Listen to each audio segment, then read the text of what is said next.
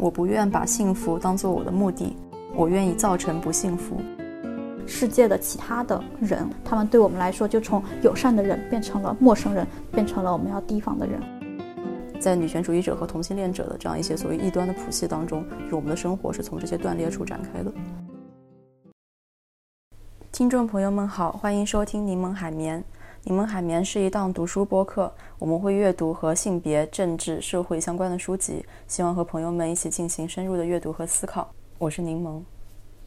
大家好，我是薄荷，很高兴在年末和大家见面。我们录这一期播客的时候，已经是二零二三年十二月份的最后几天了，很高兴以这种形式和大家见面。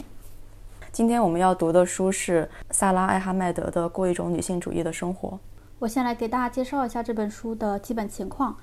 过一种女性主义的生活这本书在国内出版的时间是二零二三年的十月份，所以其实这本书在国内是两个月前才出版的。但是这本书首次出版的时间是二零一七年。这本书的英文名叫《Living a Feminist Life》，Feminist。这个词可以翻译成女性主义，但也可以翻译成女权主义。我们要使用女性主义这个词语，还是我们使用女权主义这个词语，其实也体现了我们的倾向性。可以理解，就是为什么出版社会选用女性主义这个词，因为它显得好像就更加的温和，可能遇到的争议少一点。但如果是我自己的个人倾向的话，我就会使用女权主义这个词。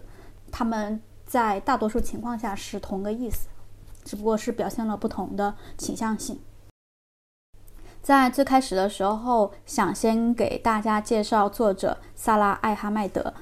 他出生在一九六九年，今年五十四岁。他的母亲是英国人，他的父亲是巴基斯坦人。他出生在英国，但是在二十世纪七十年代初的时候，他就随他的家人从英国移民到了澳大利亚。在这本书里面，他也提到他的家庭。所带给他的这种交叉的身份，他在书中使用词语是他是一个棕色皮肤的人。那在他的成长过程里面，也会就是面临种族歧视，或者是作为少数人这样子的身份所带来的一些状况。他的作品里面的关键主题是移民、性取向、差异、种族歧视，这其实和他从小到大的生活经历也是直接相关的。萨拉，她是一位学者，她曾经在多所大学里面担任教职工作，也曾经在很多所大学里面的妇女研究所工作。比如，二零零四年的时候，她就被任命为伦敦大学金斯密斯学院的教授，并担任这所学校的女权主义研究中心的第一位主任。这个中心在成立时，他们希望达到的目标是帮助金史密斯学院去塑造金史密斯学院的未来，以及就是去。呃，更好的去讲述他们的历史，但是在这本书里面，其实也花了一些章节来讨论，在学术的过程里面，在妇女研究所或者是在学校去推广多元化的时候所遇到的一些障碍，所遇到的一些阻碍是什么。除了学者的身份以外，他是一位非常高产的作家。从一九九八年开始到二零二一年，他几乎每隔两年或者三年就会出版一本单人著作。到了现在，他已经出版了十本书。比如在一九九八年的时候，他出版的书名就是现在国内应该没有翻译，但是直译成中文就是《重要的差异：女权主义理论和后现代主义》。那我们今天读的这本书《过一种女权主义的生活》，是他首次出版的时间是二零一七年。那在二零二一年，也就是两年前，他出版了一本书，叫做《抱怨》。《抱怨》这本书讲的是关于权力关系滥用和举报权力关系滥用的时候所遇到的阻碍的一些案例和思考。除此之外，他还运营着网站，这个网站我们也会附在。播客的介绍里面，这个网站的名字就叫做“女权主义扫兴鬼”。在这个网站里面，还记录着他从二零一三年八月份到现在二零二三年这十年间他所写的文章。在今年的十一月份，他写的一篇文章就叫做“让自己处在不安的状态里面”。这篇文章关注的就是以色列和巴勒斯坦的战争，他又是怎么样以女权主义的视角去理解这件事情的。刚才有提到，他在二零一四年的时候就已经在金史密斯学院就职了。在二零一六年的时候，他就辞去了在这所学校的职务。二零一六年也是 MeToo 运动在英国的一个高潮的时期。金史密斯学院也有被爆出关于性骚扰的指控，他就辞去了在金史密斯学院的职务，就是为了抗议学校没有处理好性骚扰的这个问题。呃，在此之后，他就以独立学者的身份在开展他的工作。萨拉她主要关注的理论是女权主义理论、女同性恋理论、库尔理论、批判种族主义理论、后殖民主义情感理论等等。有一位网友的评论就很有趣，他说：“我们终于看到了一位女同性恋女权主义者写的关于女权主义的书，因为可能在此之前我们看到的很多关于女权主义的书都是异性恋的女权主义者写的。”我觉得这个评论就也很有趣。这是关于萨拉她的基本介绍。萨拉是二零一六年辞去教职的，过一种女性主义的生活是她离开学术界之后第一本面向大众的书。在这本书里面，作者通过一种非常诗意的语言，阐述了一种源自于日常生活的女性主义理论。通过描述身为女性，或者是身为性少数、少数族裔等等这些边缘性的身份，在生活当中的具体遭遇，来呈现作为一个女权主义者如何在被世界所排斥、所疏离的这个过程当中，理解自身，并且。理解世界，就是以至于去通过女权主义的方式来改造自己所生活的这个环境和系统。就它既是它既是理论，也是文学作品，同时也是一本实用工具。我们在里面可以读到非常多的作者关于他的个人经验的分享，就既包括生活中他的真实经历，也包括他对一些文学作品和影视作品的理解。嗯，作者在前言当中谈到，他希望让理论回归生活，从自己的经验出发。就虽然他自身是作为一个学者，但是他认为，正是面对一个世界的实际经验，使我们能够提出新的想法。这些想法并不依赖于一颗抽离的头脑，而依赖于一具不得不为创造空间而扭动的身体。也就是说，女性主义的理论并不是独立于或者超前于女权主义的生活和实践的。相反，当我们在以女权主义的方式生活的时候，我们就是在做女权主义理论。所以在这期播客当中，我们可能也会分享一些，就是我们基于个人经验的思考。我们也期待大家，如果愿意的话，可以在评论区去分享你作为一个女权主义者的生活经验和成长经验。这本书分成三个部分。第一个部分是成为女性主义者，第二个部分是如何多元化的工作，第三个部分是承担后果。接下来的播客内容也会以这三个部分为划分来去做分享。那在第一个部分，成为女权主义者，这其中有三章，作者他就讨论了他成为女权主义者的过程，以性别这个视角出发，我们可以怎么样去看待我们自己过去的生活？那自己的个人经历又是怎么样？被嵌入到集体的女性主义的历历史之中的。在此之前，作者提到了一点，就是如何过一种女性主义的生活被当作是一个过时的问题。就是即使在他写作这本书的时间，一方面是不平等主流的语境下被看作是一个已经解决的问题，就是因为呃少数群体，就是女性性少，就是性少数或者是少数族裔，有了发声的机会，有了工作的就业的机会。就是那么不平等的问题就已经解决了，消失了，所以现在不应该再就是重新提起关于这些权力运动的问题。另外一方面是这个问题看起来就是过于的个人化和生活化，所以它被看作是不那么激进的。但是作者的观点就是他拒绝将这个问题贬入历史，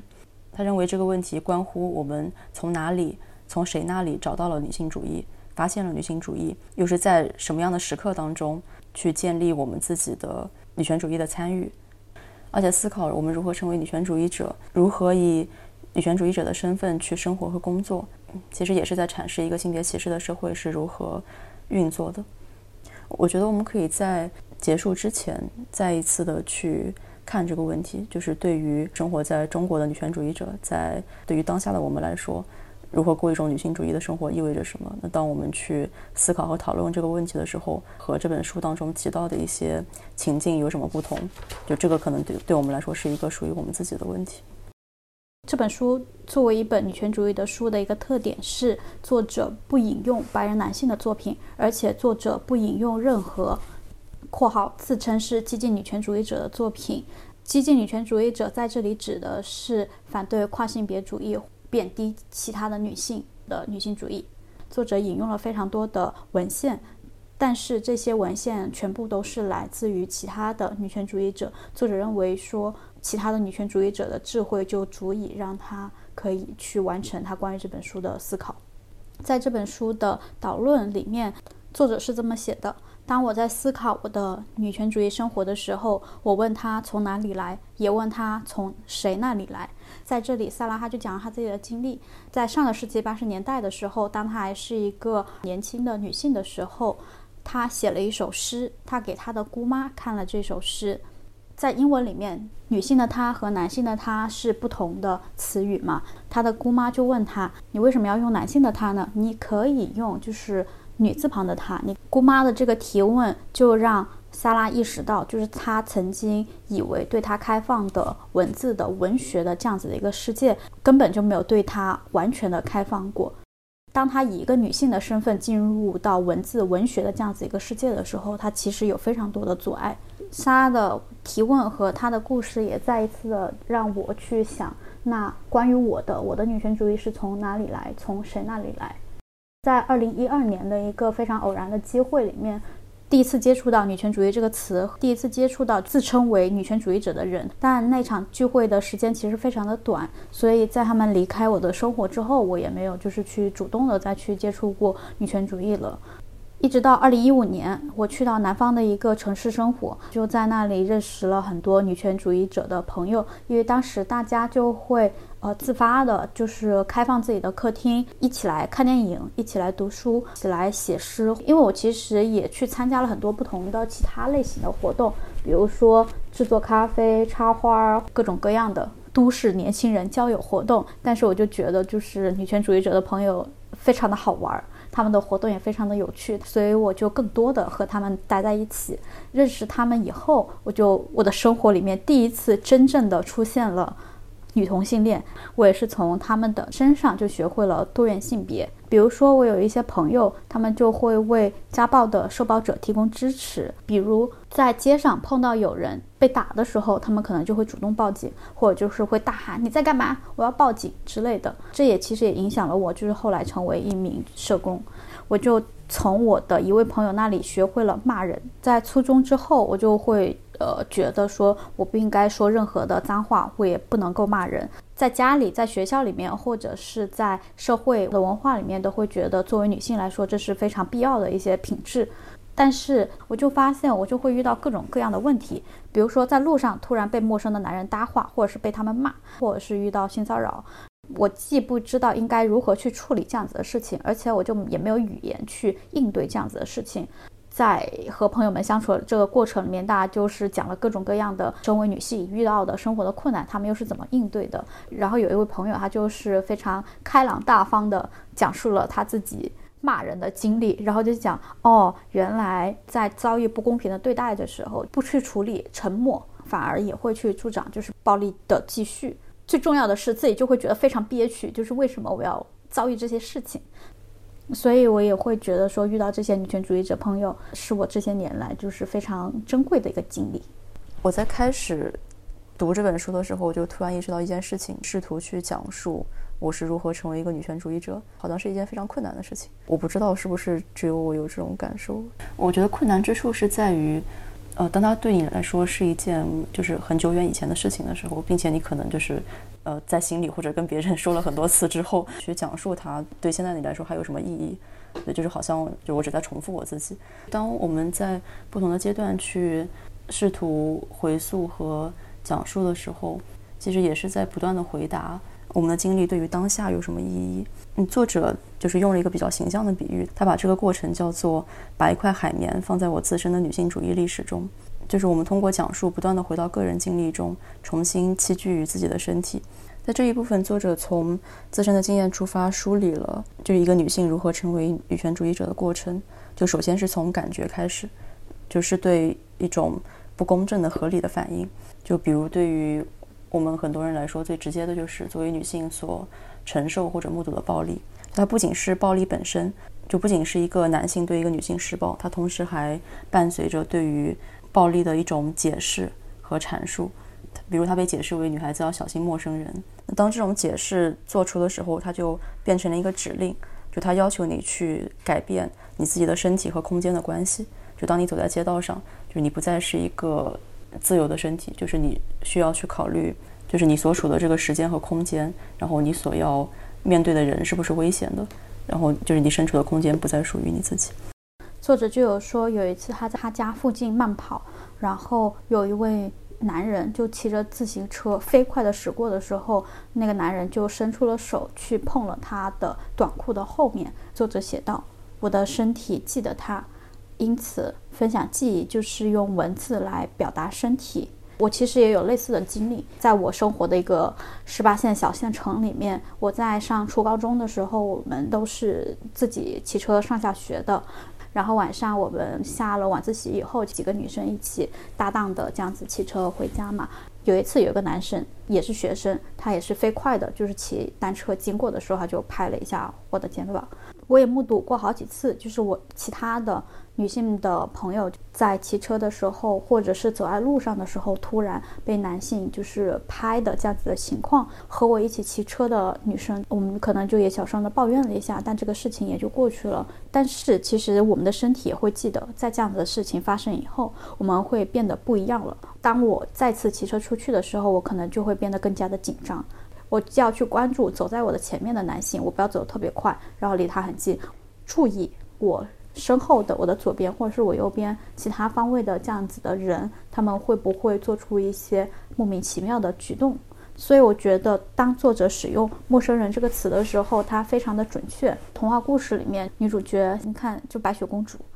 除了她恶毒的继母以外，她遇到的所有人都对她挺好的。所以我们在小时候对世界的这样的一个期待，就是世界是非常友善的对待我们的，会突然。就发现原来不是这样子的，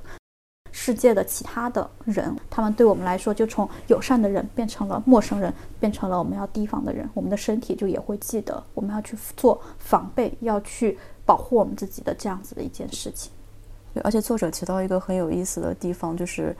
他自己其实也有被当做这个所谓的陌生人的经历，就是他曾经因为呃自己的肤色，然后被警察在街上拦下来。问他来自哪里，然后是不是移民等等，就是因为移民可能就是意味着就你是一个比较可疑的人，就是就是需要对这一片的治安问题就是负责的那那么一个人。就是陌生人，其实就他背后也涵盖着一系列的，比如说阶层和种族的问题，就是什么样的人被当做是陌生人，被当做是需要提防的。然后当她是一个女性的时候，就是她她就被认为是需要防备陌生人。当她是被看作是一个移民，然后一个就是棕色皮肤的人的时候，她的女性的身份就消失了。陌生人这个概念在这里也有了一个转化，作者就是去进行了多重的批判，一方面是批判这个世界的运转的规则，让其他人变成了陌生人；另外一个规则就是，当我们是少数人的时候，就是我们也变成了陌生人的，其实是包含着歧视的这样子的规则。在这本书里面，作者说了非常多金句。我愿意称它为女权鸡汤。比如说，作者在这里提到的女权鸡汤是：陌生人就成为了恐惧的容器。作者在这一段提到，词语和命名非常的重要。对一件事物或者是对一个感受的命名，往往是在事件发生之后才开始的，就是我们在事后才理解我们所经历的这些事件。然后书中有一个例子是一个。黑人女性写她童年时候的故事。她小的时候走在街上，经常会听见身边突然有人，就是嗓子里面发出有痰的声音。突然之间会有一块痰飞在她的大衣上或者是鞋子上。这个时候，她的妈妈就会一边给她擦，一边抱怨说这些人就是很糟糕，然后往风中吐痰啊什么的。当她长大之后，无意间提到这件事情，说现在人们好像不会再往风中吐痰了。然后那一瞬间，她妈妈好像露出了就非非常难以形容的表情，就是好像她触及了一个不能够被触及的地方。然后他才意识到，其实那些人是在向他，就是向他一个黑人小孩吐痰。然后他的妈妈没有办法改变这个现状，所以他也没有办法去向这个女孩解释这件事情。但是当他在事后去，就是终于意识到并且讲述出来这件事情之后，就是他其实也让就是当时发生的那一些暴力重见天日。这也让我想起我的另外一个经历。就是有一次，我和我的几位女性朋友一起去爬山，在爬山的过程里面，就会突然就是会出现一些陌生男性山友，就会说：“你们走这个路线是错的，你们这个鞋子不是专业的登山鞋，你们这样走就是很费力。然后你们怎么这样，怎么那样，就会出现很多指导性的话语。这些其实都也还好。突然出现男性说：啊，你们。”几个女孩爬山啊，要不要跟我们一起啊？或者是做一些骚扰性的话语，我们的有一些伙伴也是不知道该怎么反应。记得有一次，我有一个伙伴就反骂回去：“你是神经病啊，离我们远一点”之类的话。说在事后我们会去讨论，可能我们不应该就是用“神经病”这样子一个词去骂人，这对于病友来说不够好的。但是我们又也会发现说我们没有其他词了，那为什么我们在当时不直接说出来？你这是骚扰，就好像也没有办法直接指出来。对，所以我觉得，就通常对于这种事件来说，就就当然，如果你要说，就是有没有什么特别好的、完美的办法可以反击，有没有什么万全的办法可以应对，就我觉得这个是很困难的。它就是我们就不管你是在野外还是在街头，日常生活中就是会经常碰到的问题。但是可能就对我们来说，更重要的是事后的这个讨论和学习的过程。我们在这个时候就在一个女权主义者的环境里面，然后我才能够深入的讨论我们。可以怎么去认知它？关于学习的过程，它肯定也包括阅读女女权主义的书籍，阅读女权主义书籍像交朋友，就是你发现原来你自己的艰难历史早已被写成了文字传递出去。对我，我觉得我觉得这个很有意思，对吧？就是我们可能都能，呃，回想到自己的读书的时候的感受，就是你在。看一本书，然后发现，就比如说这本书里面作者有很多很精妙的、有趣的那种意象、比喻，然后有的时候你会突然之间觉得，哎，就这个想法我以前好像也有过，就 就是一种心有灵犀的错觉，就是好像和别人相遇的这种感觉嘛。所以我觉得他在这里提到阅读和学习的作用，我觉得也是很重要的。就是我们有很多基于日常生活经验的发现、灵光一现或者顿悟的瞬间，但是。但是你要把它就是变成属于你自己的理论，就是你要能够用它来，不管是阐释你自己的生活，还是去从一种性别的视角去分析造成这个事件的环境，就这个过程都是需要学习的。作者他是一位学者嘛，作者非常的熟悉理论，但是他也指出来说，不是学者在做理论产生了女权主义的知识，而是更多的女权主义者在实践的过程里面产生了机体的女权主义者的智慧和知识。那当我们坚持去分享自己的经验，就是和我们所学习到这种知识，会发生什么事情呢？作者在这一段提出了两个概念，叫做女性主义扫兴鬼和任性的主体。女性主义扫兴鬼就是，呃，我们可以想象这样一个场景，就是比如说，比如说马上就要过年了，在过年这个除夕聚餐，全家人都在，爷爷奶奶、爸爸妈妈、叔叔阿姨、三姑六婶都在的这样的一个环境里面。你的亲戚就问你：“哎，今年好像也挺大了，有没有对象？要不要带回家看一看？”这个时候你说：“我是一个女同性恋。”完了，那你就是女权主义扫兴鬼。但是大多数时候，我们可能也不会这么突然的、直接的出柜哈。可能更多的时候，我们就会说：“啊，你为什么就是就是我奶奶不能上桌吃饭？这个男的怎么这么说女的？你这是性别歧视。”我们也会变成女权主义扫兴鬼。对，再比如就是刚刚那个登山的那个场景，别人对你做出了一些就是看上去很合理的关心，然后这个时候你突然非常的生气，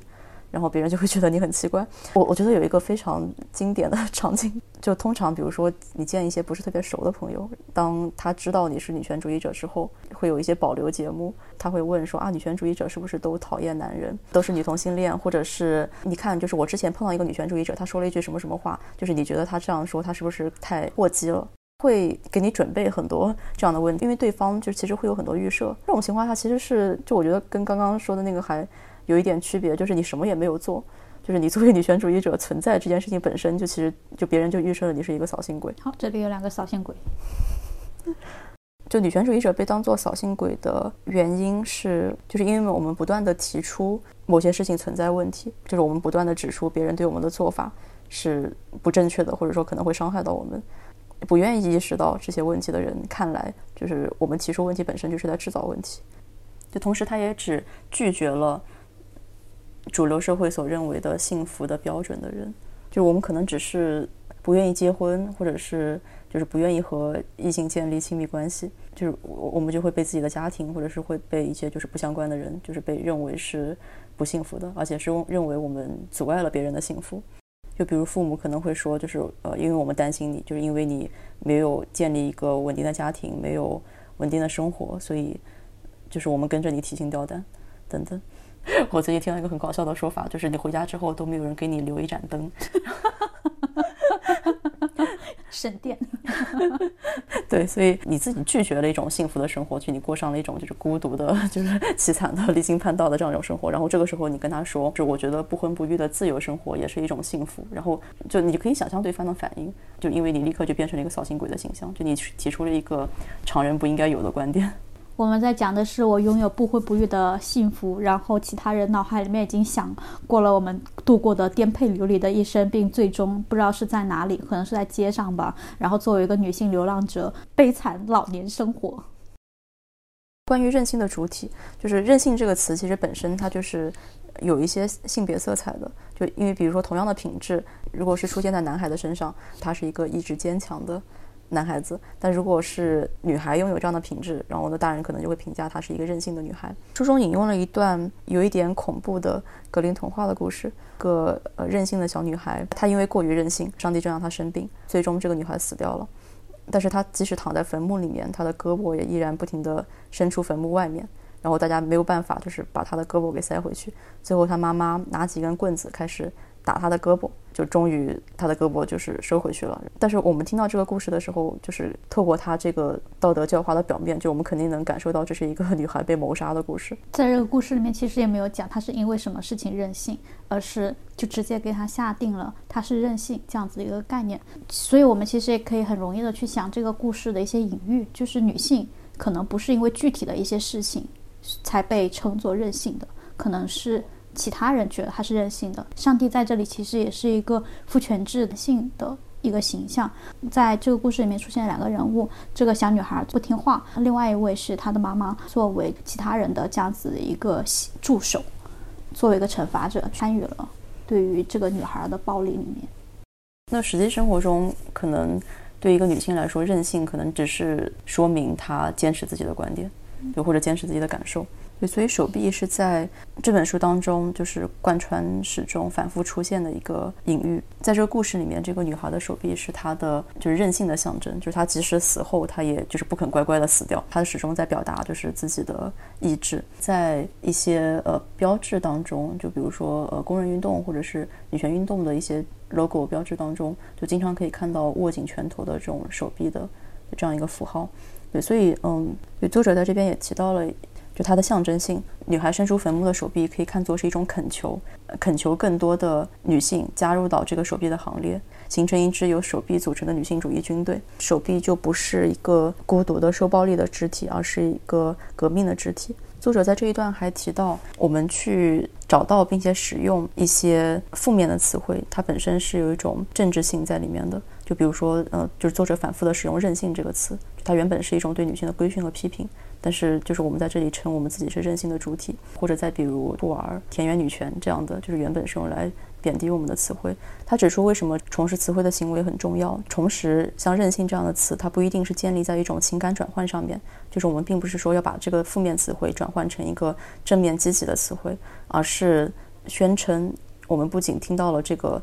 指控它本身就它的攻击性、它的消极性，承认这个指控是我们接近那些暴力场景的原因。作为一个象征的暴力场景，就是一个被埋到坟墓里面的女孩。那实际发生的暴力场景，可能就是那些我们被攻击、被指责的这样一些场合。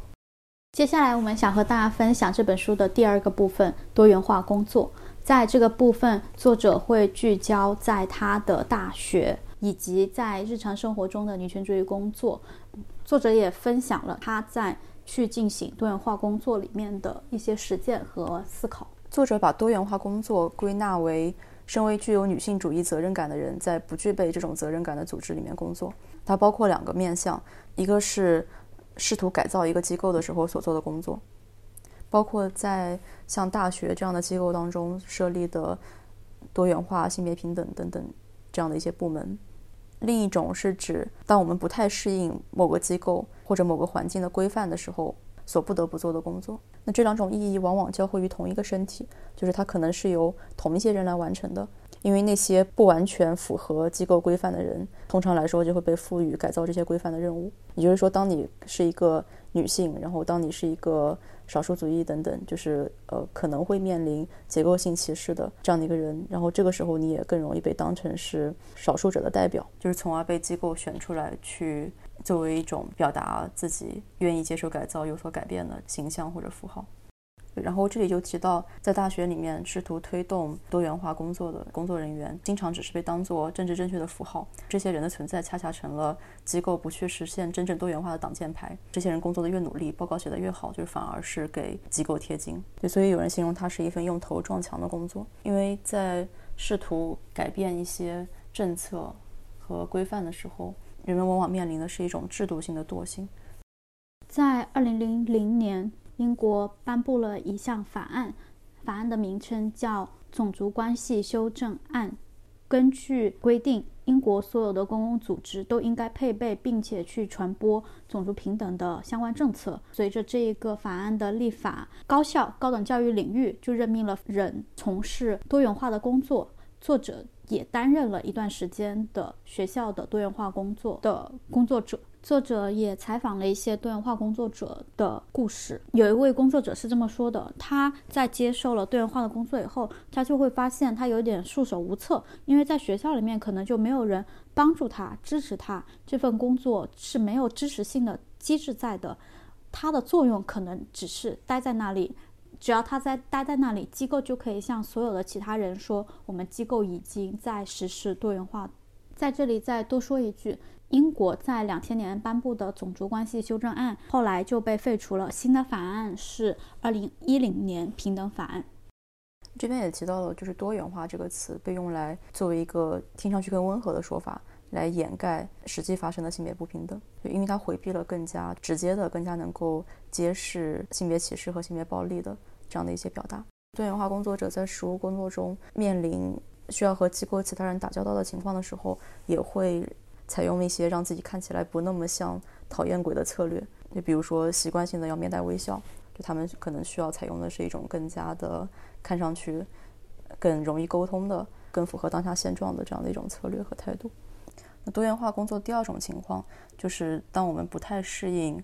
某个机构的规范的时候所做的工作，当我们被认为不符合规范的时候所被迫做的一些解释性的劳动，就比如作者在。之前提到的，他因为自己的种族被盘问来自哪里，父母是谁，就是父母是哪个民族、哪个国家的人。那这种盘问可能不仅是来自于警察，就甚至是来自于街上一个不那么熟悉的人，就或者是一个完全陌生的人。那这个场景其实也是一个比较重要的象征，在路上会被拦下来，就意味着你可能在自己的生活中，在你的整个职业发展的道路当中，都会被不停的拦下来盘问。质疑你是不是不属于这个地方，那相对的，有一些人可能就不会被拦住，可以一路前进。另外一个例子是，作者和他的女性伴侣一起生活的时候，邻居的一个老太太就问他说：“你们俩是什么关系？”然后他的原话是：“她是你的姐妹还是你的丈夫？”这个问题就特别直接的呈现了，就是一对女同性恋的伴侣，就他们的关系，还有他们的。身体，他们的性别表达是如何不符合异性恋的规范的？人们会自动把两个关系亲密的居住在一起的女性解读为姐妹，就这个才是最合理的。就他们，他没有说妻子，就他直接说的是丈夫，就是好像丈夫的身份在这个情境下才是合理的。作者在这边提出了一个概念，叫做制度性通过。它指的就是我们为了不被拦住，就是为了可以通过这些盘问，所寻求的一些主流化的身份。比如一个典型的例子，就是他在进入大学这个空间的时候，就是曾经有一次被一个白人男性教授拦下来，就是因为对方在看到他作为一个陌生的少数族裔的脸的时候，就是下意识的认为他不属于这个学校。但是在另外一个情形下，嗯，他在学校里面遇到一个菲律宾的女性清洁工，然后对方就什么也没有说，面带微笑的，替他把门拉开，或者是让他进入到这个空间里面去，让他被阻拦在外和让他通行无阻的是两种不同的身份。就身为教授的身份，让他被主流所接纳，就也让他区别于其他的少数族裔的身份。作者指出，因为我们无法躲避质疑，所以找到一种更好的回答问题并且质疑这些问题的方式，就成了我们的政治斗争。我们去厘清和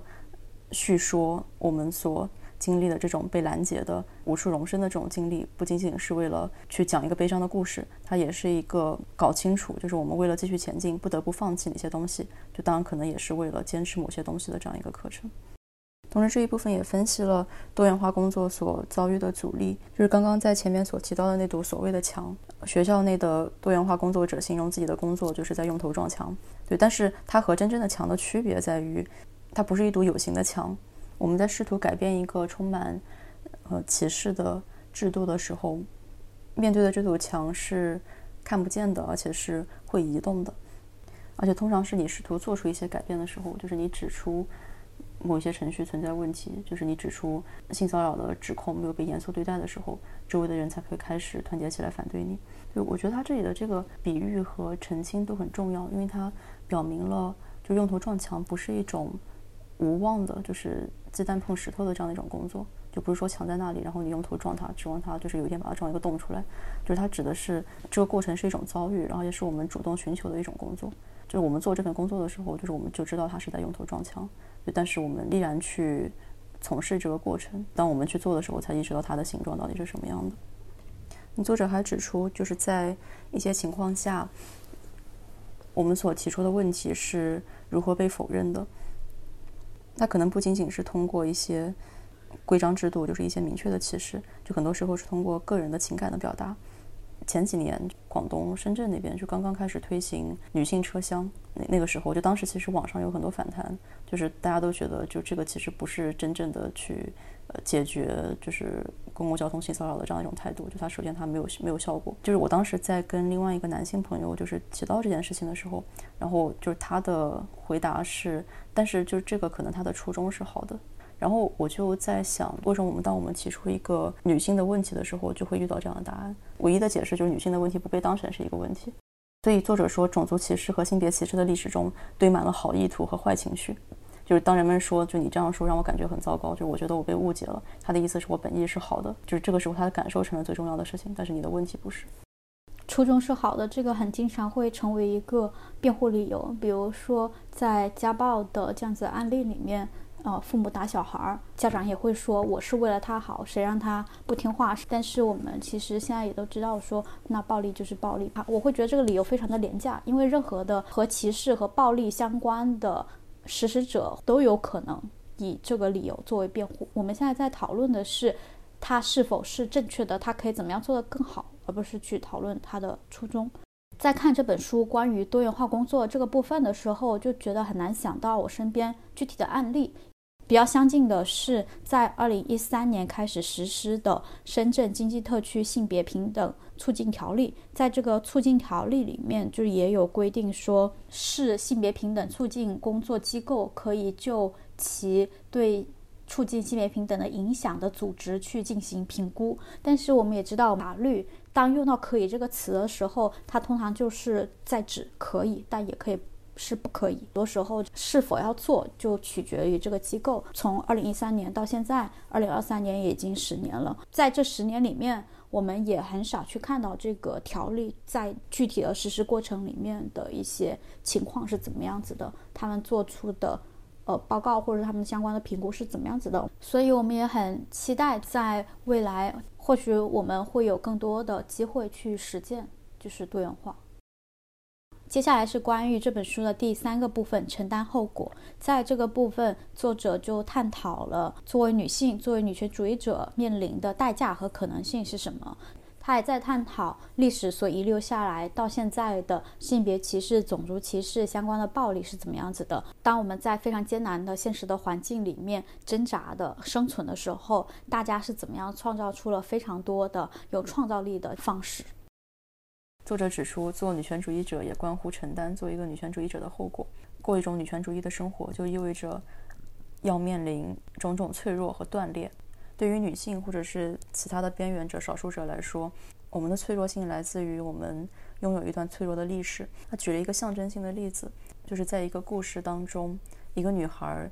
用水罐去接水，因为她的母亲对她非常的严厉，所以她在紧张的情况下被一个障碍物给绊倒了，然后这个罐子摔碎了。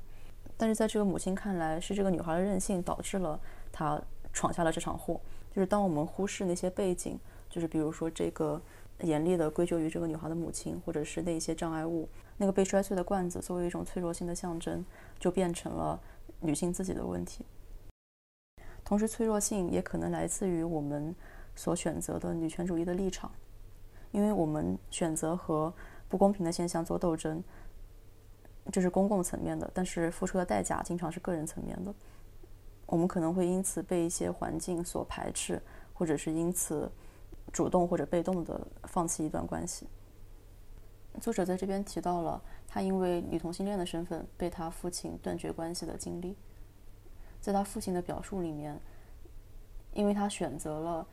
一种非主流的生活方式，所以是他主动的，所以是他主动的自绝于家庭。就同时，他也因为没有选择去就是找父亲修复这段关系。而是就是任凭这段关系断裂，就是而被看作是主动放弃了就是这段亲子关系。像之前所说的，女权主义经常被理解为女性选择了一种孤独的悲惨的生活方式，就是被解读为女性的自我伤害。所以这种关系的破裂也会被解读成女性对自己所实施的伤害，就是是一种自我惩罚。但是作者也通过自己的经历提出了，就是对于女权主义者来说，其实这些脆弱和断裂的时刻是一个。产生连结，并且就是可以让我们的生活重新开始的时刻。比如对他自身来说，他是在自己一次骨折的经历之后，才开始真正的理解了自己残障的母亲在生活当中所面临的困境。骨头的断裂变成了他和他母亲之间的就是生命经历上的联系。另外一个故事是关于他的姑妈，就是他有一个大部分时间都投入到女性运动当中，然后一直都没有结婚的姑妈。那在家庭的传统观念当中，就是没有孩子的女人是一个终点。就是你在家谱上，就是你的那一支到你这里就结束了，就你就没有后续了，被斩断了。就是按照我们经常会听到的说法，好像就是你让我们家绝后了。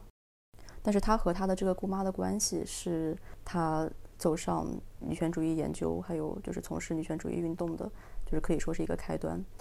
在女权主义者和同性恋者的这样一些所谓异端的谱系当中，就是我们的生活是从这些断裂处展开的。就在看这本书的前一天，就是我自己刚好遇到了一件事情。因为我是在成年之后，算是离开家，然后去另外一个城市生活。就是我跟家庭的、跟家人的关系，是有很多的很常见的波折，就是作为女权主义者需要处理的地方。对，比如说家人的期待可能是希望你，呃，回去，然后过一种他们认为稳定的生活，然后包括结婚生子。对，最近这件事情就是在呃，我看这本书的前一天的晚上，然后就我收到了一个亲戚发来的信息，就是他批评我。说，嗯，现在的生活方式是在伤害你的家人。他说的一句话是说我很年轻就离家出走了。然后我对他这个用词感觉非常的震惊，就是，对，就我我我就我就在想，天呐，就是，嗯，就是他怎么怎么能够这么精准的，就是用用一个词去表达了他们对于就是我。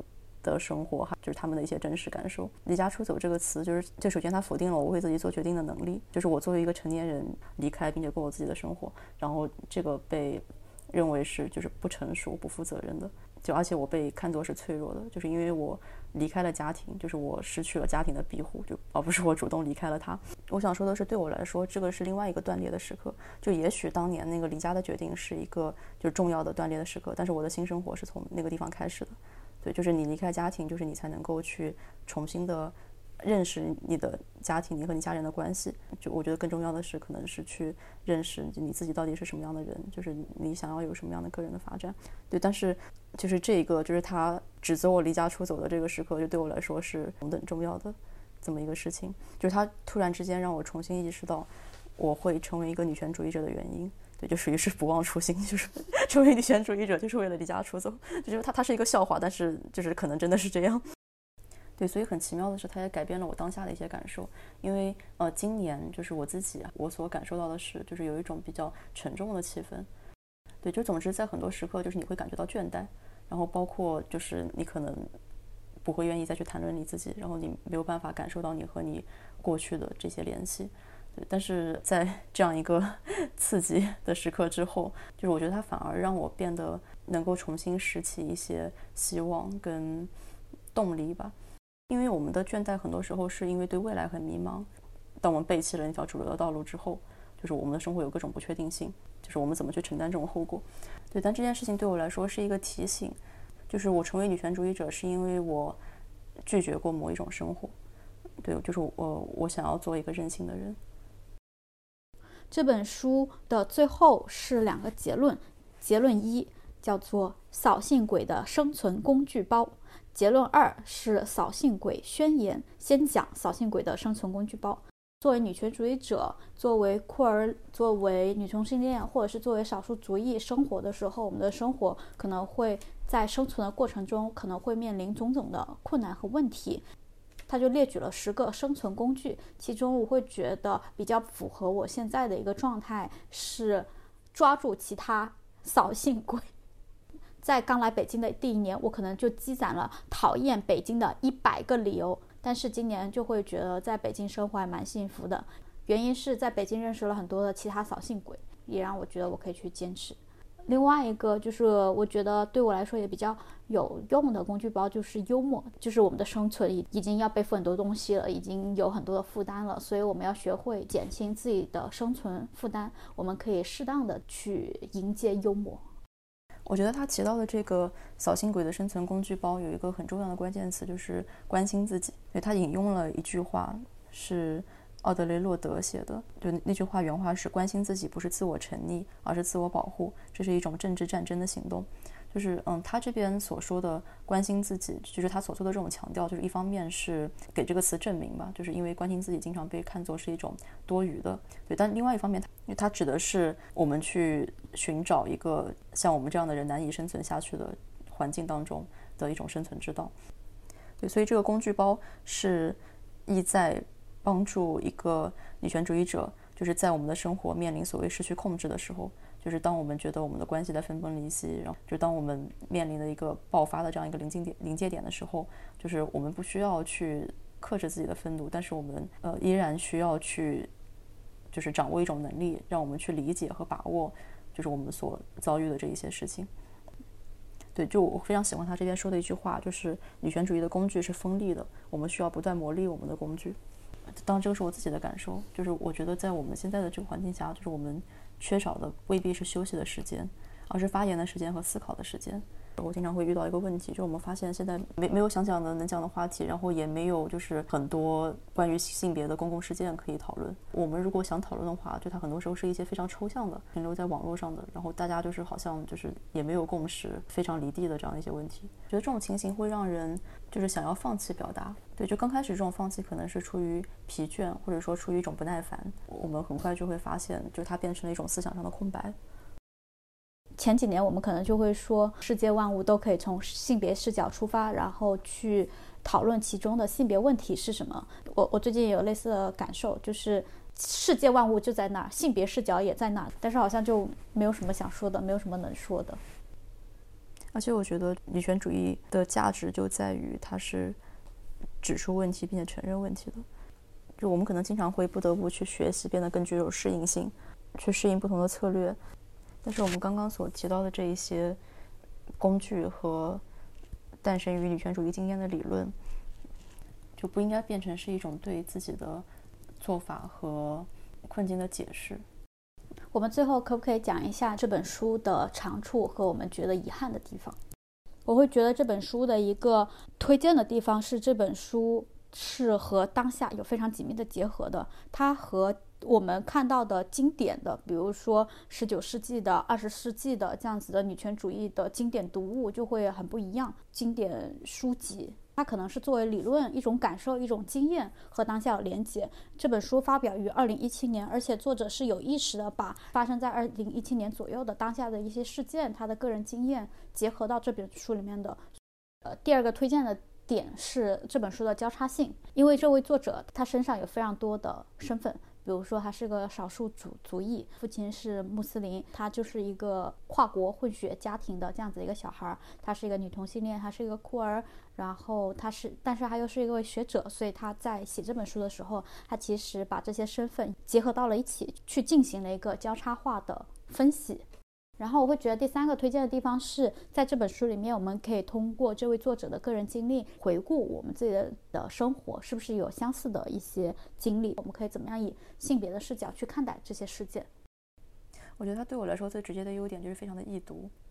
就是虽然他作为学者去。书写就女权主义的理论，但是他承认这种理论是来自于女权主义实践的，就而不是反过来。对，因为就是很多情况下，就是女权主义实践是被当做是一种剖析的对象，而不是就是生产就是女权主义智慧的人。我还想到这本书的一个优点，这本书虽然是二零一七年。出版的，但是其实我们可以在这位作者的网站上，还是可以看到从二零一七年到二零二三年他所写的一系列的文章，所以这本书其实可以看作它是有后续的。然后我们也会把它的这个链接附在播客的简介里，大家感兴趣的话也可以去看。所以它就会和当下有更多的结合了。那我们接下来来讲一讲他的遗憾。这本书在用英语写作的时候用了非常多的双关语，作者还像写诗一样去写了其中的一些语句，就是翻译成中文以后，它的可读性和它的行文、它的流畅度，就是给读者造成了很多破坏。大家可以和我们一起来想哈，我们要把李清照的《声声慢》的这句翻译成英文：寻寻觅觅，冷冷清清，凄凄惨惨戚戚。你翻译成英文，就是它的这种韵律，它的这种情感。就完全没有了，它可能就会变得啰里啰嗦、絮絮叨叨，或者是很难翻译好，很难翻译的特别的精准。在这本书的中译版里面，我就也有这样子的一种感觉。在这本书的最后一部分，结论二是扫兴鬼 宣言。你愿意来读一下这个宣言吗？扫兴鬼宣言：我不愿把幸福当做我的目的，我愿意造成不幸福。我愿意支持那些愿意造成不幸福的人，我不愿意对那些有意冒犯的玩笑发笑，我不愿忘掉那些没有过去的历史。如果包容意味着被纳入一个不公正、暴力和不平等的体系中，那么我不愿意被包容。我愿意过一种在别人看来不幸福的生活，我愿意拒绝那定义好了的美好生活的脚本，我愿意去拓宽它，我愿意把偶然性还给幸福。当纽带对自己或他人造成损害时，我愿意斩断任何珍贵的纽带。我愿意加入一场扫兴鬼运动。我比较喜欢就是里面的“我愿意把偶然性还给幸福”的这一段。我们没有展开，但是他在这本书的呃前面是有，就是对于偶然性和幸福之间的关系做出一种解释。就是呃这边所说的偶然性，就是指拒绝那种。呃，主流所宣称的确定无疑的幸福的生活，就对我们来说，可能就比较常见的就是结婚生子，是一个女人的幸福。那就是我们选择偶然性，就意味着就是我们拥抱更多的不确定，然后对我们自己生活的选择就保持开放。嗯，在我看来，这种扫兴鬼的宣言是一种，就虽然他说了很多，就是我愿意，我不愿意，但是他更多是一种承诺，像前面所提到的那个伸出坟墓的手臂。就它可以变成一个就是手的丛林或者军队，就我们承诺去做一个就是扫别人兴的人，就意味着我们其实愿意去面对，就是我们作为女性或者我们作为女权主义者所需要面临的这种脆弱性。对，但是这种脆弱性把我们关联在一起，就是它成为了我们就是作为女权主义者的连接和相互支持的开端。那回到就是这本书的标题，然后以及一开始的问题，如何过一种女权主义者的生活？就是录制播客的过程中间，也在探索跟尝试讲述我们自己的答案。对于我们来说，它在当下意味着什么？就其实也很期待听到大家的分享。鉴于我们播客的浏览量可能就是没有人分享，但如果有人愿意分享的话，那你将是我们的珍贵听众。我们 就是绝对会看你的留言。谢谢你。我最后我想分享就是这本书当中的一句话。明了支持性与非支持性的关系之间的区别是一个挑战。女性主义的生活就是与这种挑战共存。对我觉得它是一个切合我们的生活，并且就是一个充满希望的这样的一句话。我们这期播客就录制到这里，感谢大家的收听，在这里也祝大家新年快乐。听众朋友，我们二零二四年再见。我们下一期再见。